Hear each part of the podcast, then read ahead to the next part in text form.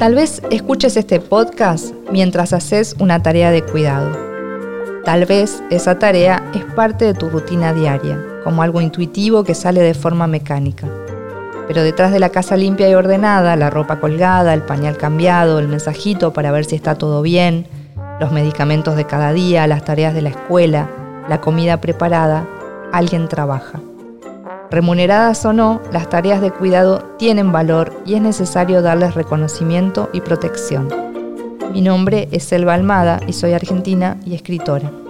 Esto es Alguien Cuida, un podcast de la Organización Internacional del Trabajo sobre los trabajos que el mundo necesita, pero nadie ve.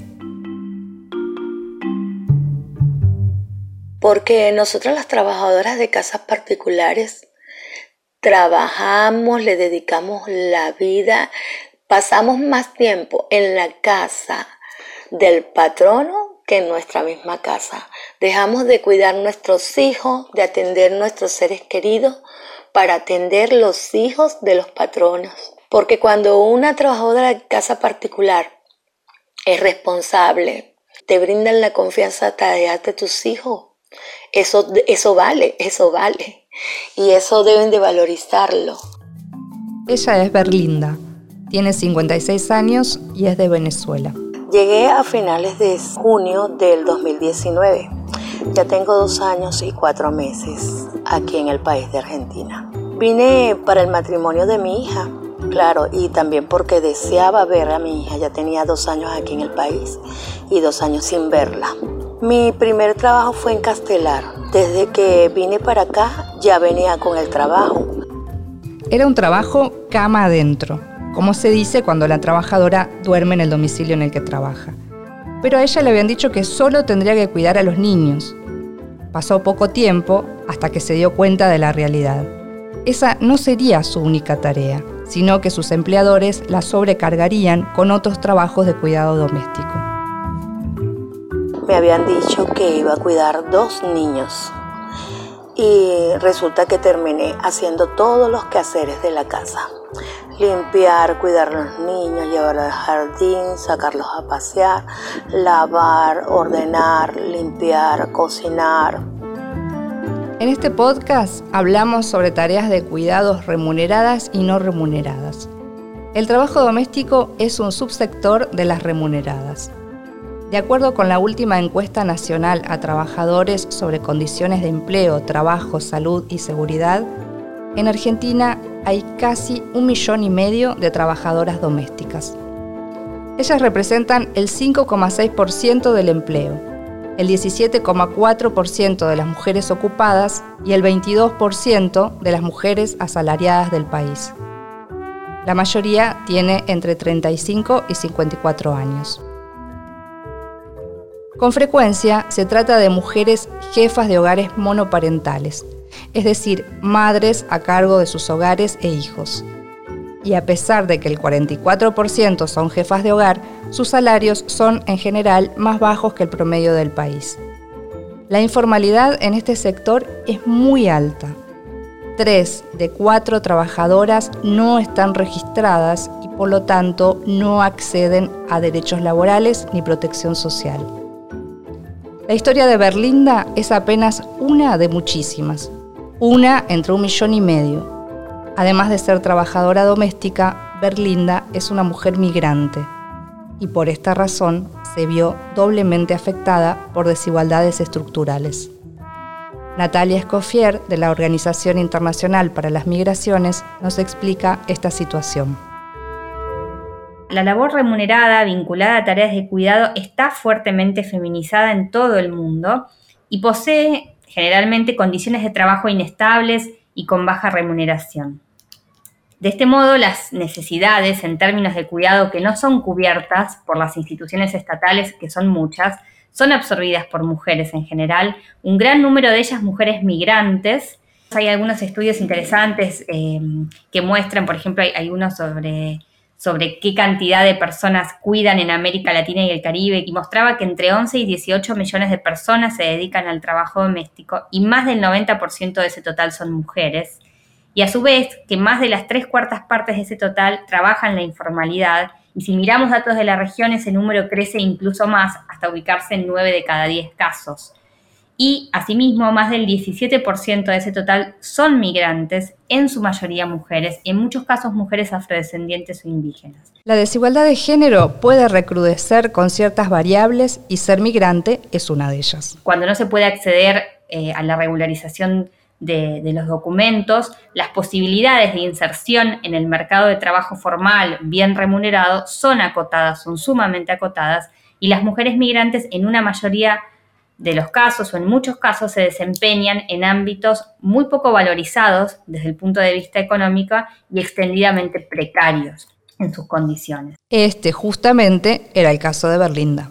Yo soy una profesional que vengo de Venezuela, soy licenciada en trabajo social, con una maestría en, en, educación, mención, orientación.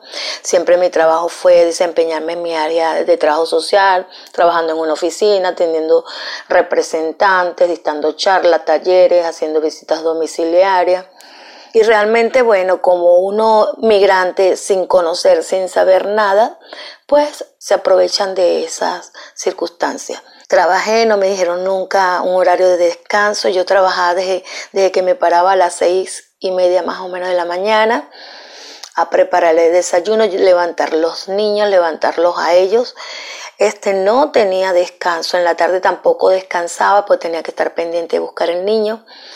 Este, hacer todo lo que era el desayuno, el almuerzo, limpiar, lavar constantemente, organizar. Berlinda trabajó cinco meses en esas condiciones hasta que decidió abandonar la casa y buscar otro trabajo.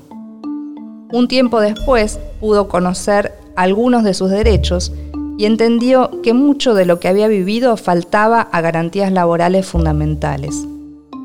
Carmen Brites, referente de la Unión del Personal Auxiliar de Casas Particulares, nos comparte su mirada sobre la situación de los derechos y conquistas de las trabajadoras.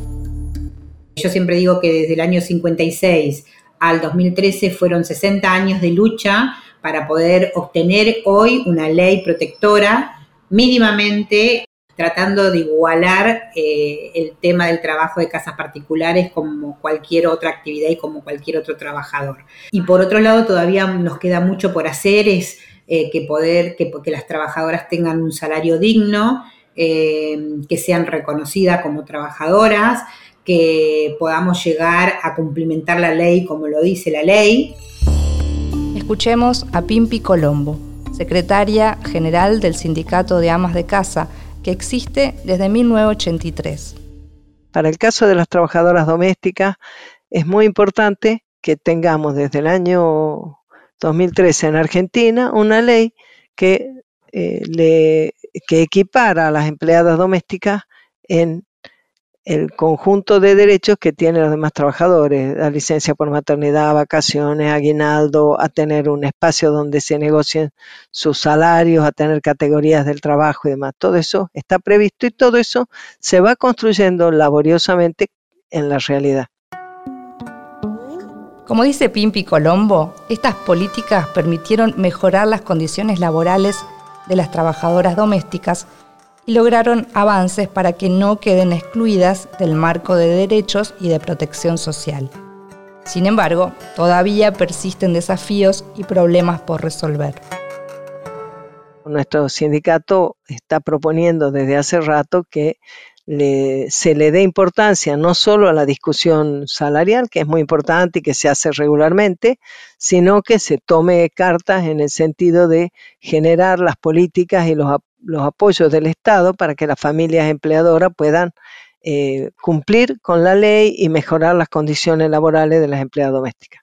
Ahora nuestro sindicato ha presentado un proyecto al Ministerio de Trabajo para que respalde la actividad de nuestro sindicato en relación a proponer a las familias las ventajas que para las familias tiene que la empleada o el empleado que tienen en su hogar sea eh, lo, lo sea con todos sus derechos, es decir, la registración. En el sector del trabajo en casas particulares, la informalidad, como vimos, es muy frecuente.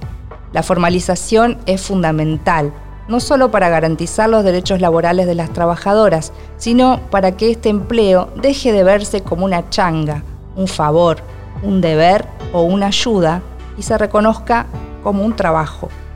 Sobre este tema volvemos a escuchar a Natalia Escofier. A futuro, sería esperable que las personas puedan optar por trabajar en el ámbito de cuidado y que en ningún caso sea esa la única opción disponible o que se presente. Para quienes opten por ser efectores y efectoras de cuidado, deberían por supuesto contar con todos los derechos asociados a los empleos formales y tanto para quienes opten por el trabajo doméstico o de cuidado como quienes no lo hagan, es necesario que los estados brinden satisfactorios servicios de cuidado para quienes así lo requieran en forma temporal o permanente. En ese sentido, es fundamental contar con cifras, registros e información sobre quienes permanecen en la informalidad y necesitan la protección de políticas públicas.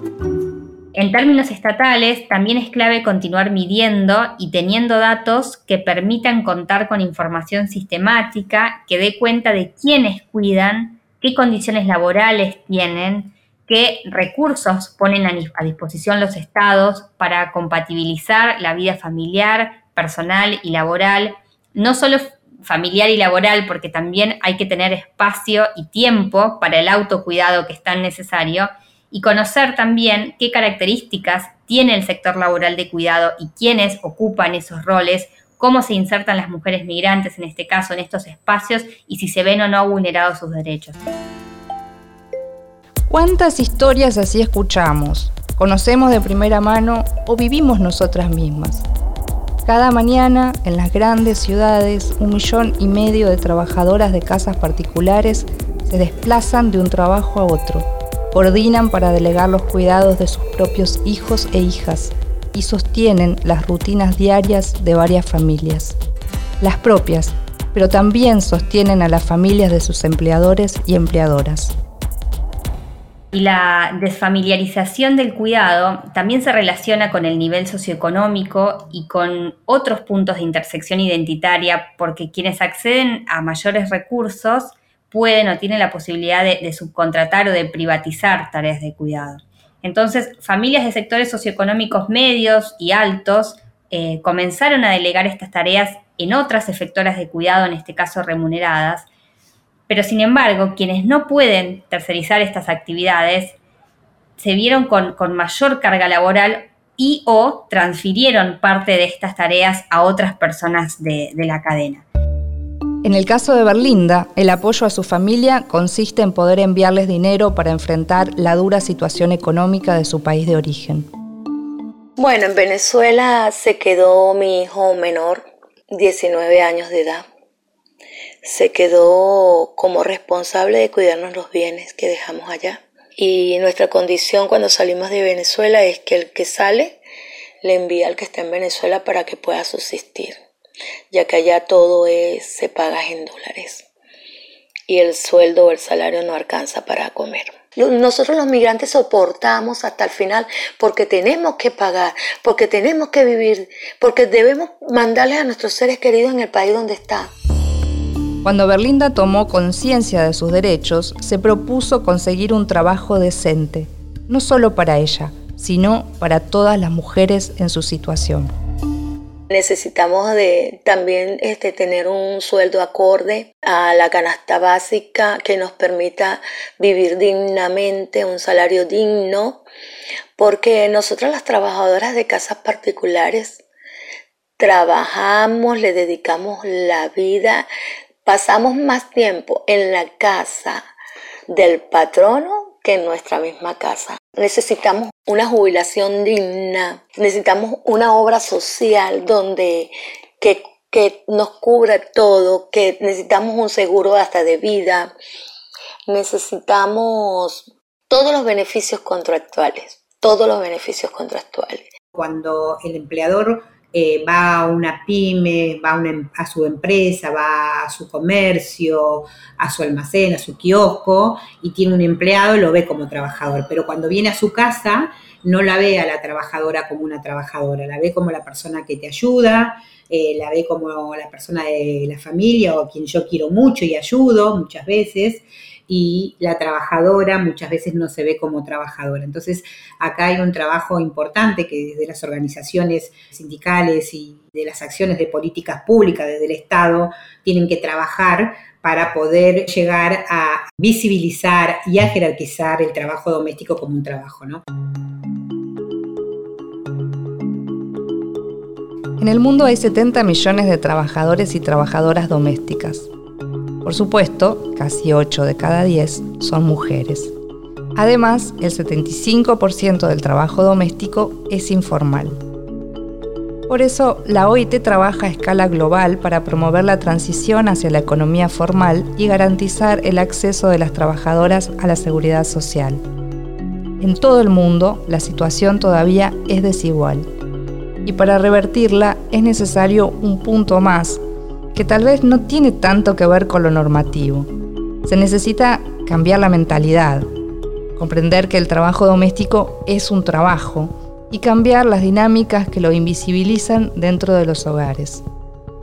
El gran desafío es dar un cambio cultural, un reto conectado a muchos de los temas sobre los que hablamos en este podcast.